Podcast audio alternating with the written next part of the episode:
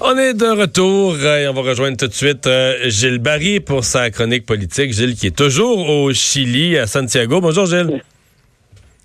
Salut Mario. Je voudrais revenir peut-être sur notre chat de vendredi soir parce que ça, quand on s'est chatté, puis tu disais ou bien ça va, ça va tourner vers la bonne cause ou, plus, ou ça peut virer de travers. J'ai pris conscience qu'avec un million de personnes dans les rues, Ouais.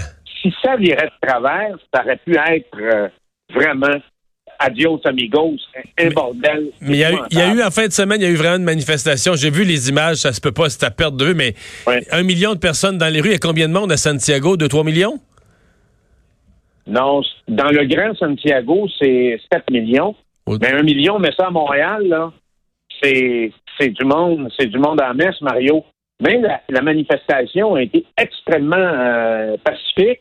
Je pense que c'était la plus grosse manifestation dans toute l'histoire du Chili, Mario. OK. Alors, mais là, il y a un tiers du conseil des, il y a un tiers du conseil des ministres qui a été sacré dehors, là. Qui a été secré- ben, le, le président, en fait, comme dans le temps de Maurice Duplessis, a demandé à tout le monde de, de remettre sa démission pour lui donner la marge de manœuvre pour choisir ceux qui restaient et ceux qui étaient pour euh, être remplacés. Donc, il y en a huit. Donc, beaucoup de jeunes, beaucoup de nouvelles figures, huit personnes en tout, des jeunes et euh, des femmes. Malheureusement, juste du giron politique de la droite. Ce qui aurait été intéressant, c'est peut-être compte, tenu de l'événement ou de la circonstance historique, de faire un gouvernement de coalition nationale, mais il y a quand même des figures intéressantes au Conseil, dont euh, une femme qui s'est beaucoup distinguée dans tout ce qui s'est passé ici, l'intendante de, Santiago, euh, qui va avoir des responsabilités très sociales pour renouer justement parce que le dialogue social, la question de- des injustices sociales, c'est probablement l'enjeu le plus important des prochaines semaines et des prochains mois. Parce que mettons que Euh, tu, Mario? ouais, mettons que tu voulais nous décrire Oui. le, le marcheur type, là, un marcheur type qui était là dans le million. Euh, pourquoi il est frustré? Pourquoi il est dans la rue? Euh, Qu'est-ce qu'il, euh, qu'est-ce qui s'est passé, mettons, dans les deux trois dernières années là, pour accumuler là, de l'impatience, de la frustration, puis faire sortir en masse comme ça les gens? Moi, je te dirais, Mario, que c'est pas juste dans les deux, trois dernières années, c'est depuis au moins les dix dernières années. Puis encore une fois, je reviens là-dessus, c'est euh, deux personnalités, une de gauche, une de droite, qui ont dirigé d'une façon euh, en alternance le pays. Euh, Pinera d'abord, Bachelet ensuite, euh, la gauche. Pinera, euh, je veux dire, Bachelet en premier, Pinera ensuite, Bachelet et maintenant Pinera. Donc, pendant 15 ans, ils ont occupé l'espace politique. Et tout ça euh, sans nécessairement régler les problèmes de fond, puis j'en ai cinq, Mario. Pourquoi les gens marchent? Il y en a cinq. J'ai rencontré pas mal de gens qui viennent de cette classe-là, dont des gens qui travaillent, des gens monde ordinaire, qui ont participé à la manifestation. L'électricité, la plus chère d'Amérique latine, qui est à 18 cents le kilowatt-heure canadien.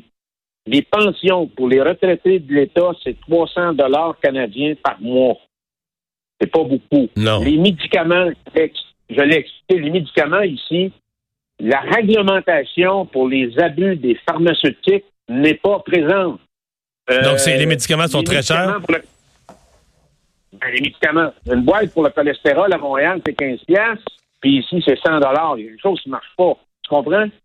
Alors, euh, l'autre élément très important, c'est 50% des travailleurs chiliens gagnent 800 dollars par mois. Donc, et l'autre, élément important, c'est le transport public. Le transport public, comme on, on le sait, c'est la goutte qui a fait déborder le vase. Donc, ces cinq éléments-là, Mario, là, c'est pour ça que les gens ont marché, c'est pour ça que les gens se battent, c'est pour ça que les gens disent qu'il y a une inégalité parce que c'est quand même un pays qui produit le plus important revenu par capita euh, en Amérique latine et il y a un problème de redistribution de richesses et d'iniquité. L'autre élément, Mario, c'est un affaire qui qu'il faudra, il faudra revenir là-dessus parce qu'on voit d'ici que les gens du Chili n'ont pas les mêmes priorités que les Québécois et les Canadiens. Je n'ai vu aucune pancarte, aucune pancarte vendredi, parce qu'à un million de personnes, tu peux avoir toutes sortes de De revendications cause, ouais, c'est ça. sur les, cha- sur les changements climatiques. Et ça m'a beaucoup, beaucoup frappé. Dans un pays qui va recevoir le 2 décembre le COP 25 de l'ONU sur l'avenir des océans, et dans un pays dont sa matrice énergétique à 45% c'est des énergies fossiles. Et il y a d'ailleurs une grosse centrale au charbon à côté de Santiago, qui est une des villes les plus polluées du monde. Alors, on voit qu'il y a deux poids, deux mesures dans cet enjeu planétaire de changement climatique, parce que toute la question, en ai parlé tantôt, la question de l'énergie, la question des transports, c'est la clé. C'est une question de stabilité euh, sociale et de cohésion sociale dans les, euh, au niveau des pays. Alors, si tu augmentes un temps soit peu euh, le prix du carburant, comme c'était en Équateur, qui a dégénéré en, conflit social pendant un mois, alors si on demande aux gens de payer encore plus, ben là, je pense qu'il peut y avoir une facture, puis il peut y avoir effectivement des gens qui vont se mobiliser. Avec une taxe sur le carbone comme on a mis au, une taxe sur le carbone comme on a mis au Canada, si le gouvernement décidait d'implanter ça demain matin au Chili pour les changements climatiques, ça révolte sociale encore plus là. Ben c'est encore pire. Écoute, donc c'est pour ça que euh, il faut doser dans cette euh, au niveau de cet enjeu. Moi, je pense que le Chili va se ça va se replacer, mais il faut vraiment que le gouvernement, parce qu'on le sait, Mario, dans une démocratie, un remaniement ministériel, c'est une carte importante qui peut marquer, mais c'est peut-être aussi une des dernières cartes que le président Pinera a dans sa main pour être en mesure de changer les choses, parce que ces cinq points-là, s'ils ne sont pas réglés, il y a eu des annonces qui ont été faites, mais ça n'a pas nécessairement tout, tout été adopté au Congrès parce qu'on sait que le Congrès n'est pas du côté du président, donc ça peut prendre encore un bout de temps il va falloir qu'il y ait un changement d'attitude et de comportement parce que c'est un peu comme les tremblements de terre. D'ailleurs, chez nous, Mario, il y a l'avant tremblement de terre puis il y a l'après tremblement de terre. Alors là, le Chili vient de vivre un grand tremblement de terre politique, donc attitude nouvelle, action politique nouvelle, dialogue nouveau et action définitivement qui devront être nouvelles pour changer euh, et régler les problèmes d'iniquité. Mais c'est extrême là, ce qui se passe au Chili, c'est sûr, le nombre de manifestants. Mais Gilles, euh, tu regardes les gilets jaunes en France, puis il y en a certains autres endroits dans le monde. On sent qu'à plusieurs points de la planète, euh, les populations sont, sont à bout de nerfs, euh, c'est assez explosif, les gens sont prêts à aller dans la rue. Puis tu sais, dans le cas de la France, justement, c'était pour l'environnement. Le président Macron avait mis une taxe de quelques sous sur l'essence. Au Chili, c'est le métro qui a augmenté à l'heure de pointe, je pense, de en dollars canadiens, ça équivaut à 8 cents la course. C'est-à-dire qu'il pour que des, gestes comme ça fassent déborder le vase, puis que les gens tombent dans la rue, puis sont plus contrôlables, c'est-à-dire qu'il y a beaucoup de populations qui sont un peu à bout de souffle, qui sont euh, qui en ont ras le, pompon, là. Qui... Oui. il s'est passé la même chose à côté, dans le pays voisin, en Équateur. En Équateur, absolument. À cause du temps, on a, on a augmenté euh, énormément. Là, il y a eu un changement de gouvernement en Argentine où euh, on sait que le peso argentin a été dévalué de 43 où il y a une personne sur trois actuellement en Argentine qui ont de la difficulté à s'alimenter trois fois par jour. Un pays qui, fut il y a 100 ans un euh, pays riche, euh, plus, plus prospère que le Canada. Alors, les gens sont à bout de nerfs. La question de l'inégalité revient beaucoup. La question de la répartition de la richesse. Et encore une fois, je pense que c'est pas terminé. Puis il faut dire, Mario, que les réseaux sociaux sont un phénomène de mobilisation instantanée, une force de frappe. Les jeunes se sont emparés de ça. Alors, faut pas sous-estimer la force de frappe des jeunes, puis les jeunes aussi en mesure de vouloir changer la société. Alors, ça a un impact considérable. Gilles, merci beaucoup. Bonne fin de séjour au Chili. Merci, Mario. Salut. Et Vincent, dans nos euh, nouvelles, euh, on vient d'en apprendre un peu plus sur la façon dont les euh, Américains ont disposé du corps d'Al-Baghdadi. Oui, parce qu'on n'avait pas donné de détails. Autant Trump avait été assez graphique sur la, Mais là, il s'est fait sauter avec une ceinture d'explosifs avec ses trois enfants. Ça devait pas être beau en partant. Tu as tout à fait raison. Mais ce qu'on explique, c'est que son corps a été immergé en mer. c'est un responsable du Pentagone qui a confirmé cette information-là à l'agence France Presse, qui s'exprimait sous, sous, le sceau de l'anonymat, n'a pas donné plus de détails, mais euh, ça rappelle euh, évidemment la fin d'Oussama Ben Laden. On sait qu'on avait carrément... Je, me souviens bien, jeté son corps à la mer en hélicoptère sur le chemin du retour.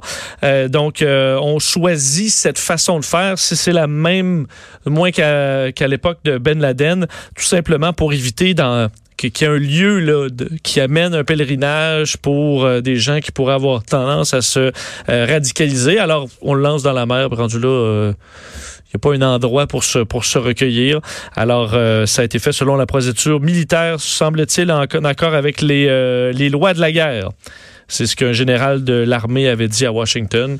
Alors, euh, je pense pas qu'on a fait une grande cérémonie. euh, et effectivement, Non. il devait être... Si, mais, mais si je le- pense que je, là, je, je remonte à Ben Laden dans mes souvenirs, mais je pense qu'on disait en même temps que c'était euh, dans le Coran, là, c'était comme respectueux. Là, tu sais, c'est qu'on, comme tu dis, on créait pas un, un sanctuaire futur où des gens vont aller se recueillir. Mais en même temps, on, on pose pas un geste qui soit, selon le Coran, euh, un outrage. sais, on fait quelque chose qui est acceptable de toutes les. le meilleur des scénarios de toutes les, les façons. Euh, Parle-moi du vaccin euh, contre la grippe. euh, Oui, parce qu'à chaque année, on regarde son taux d'efficacité. Euh, dans les dernières années, on a eu des années où c'était très faible. Euh, on s'en souvient, mais il semble que ça ça regarde bien pour le vaccin euh, contre la grippe cette année, selon la santé publique. Il est trop tôt pour, pour le savoir, parce qu'on va commencer les, dans, les prochaines semaines la vaccination assez rapidement. Ça débute d'ailleurs vendredi au, Québec. Mais ce qu'on dit, c'est que cette année, on a quatre, quatre de grippe qui sont utilisées dans la conception du, du vaccin, deux de type A, deux de type B, alors que normalement, on a une seule souche de type B. Euh, alors, ça permet d'avoir une meilleure protection, euh, semble-t-il. Et lorsqu'on regarde avec des virus qui circulent actuellement, on les analyse et euh, c'est ce que le médecin euh, conseil à la direction de la santé publique, Dr René Paré, a dit aujourd'hui. Euh, il y a un bon match pour l'instant avec ceux qui sont des patients présentement et euh, le vaccin de cette année. Euh, on a redouté à un moment donné une pénurie de vaccins euh, pour mais ce- ce- Ça ce- semble ça semble cause. réglé. Alors tout le monde, on sait qu'on le recommande pour les enfants qui ont plus de six mois, les femmes enceintes, les personnes prises avec une maladie chronique et les personnes âgées de 75 ans et plus.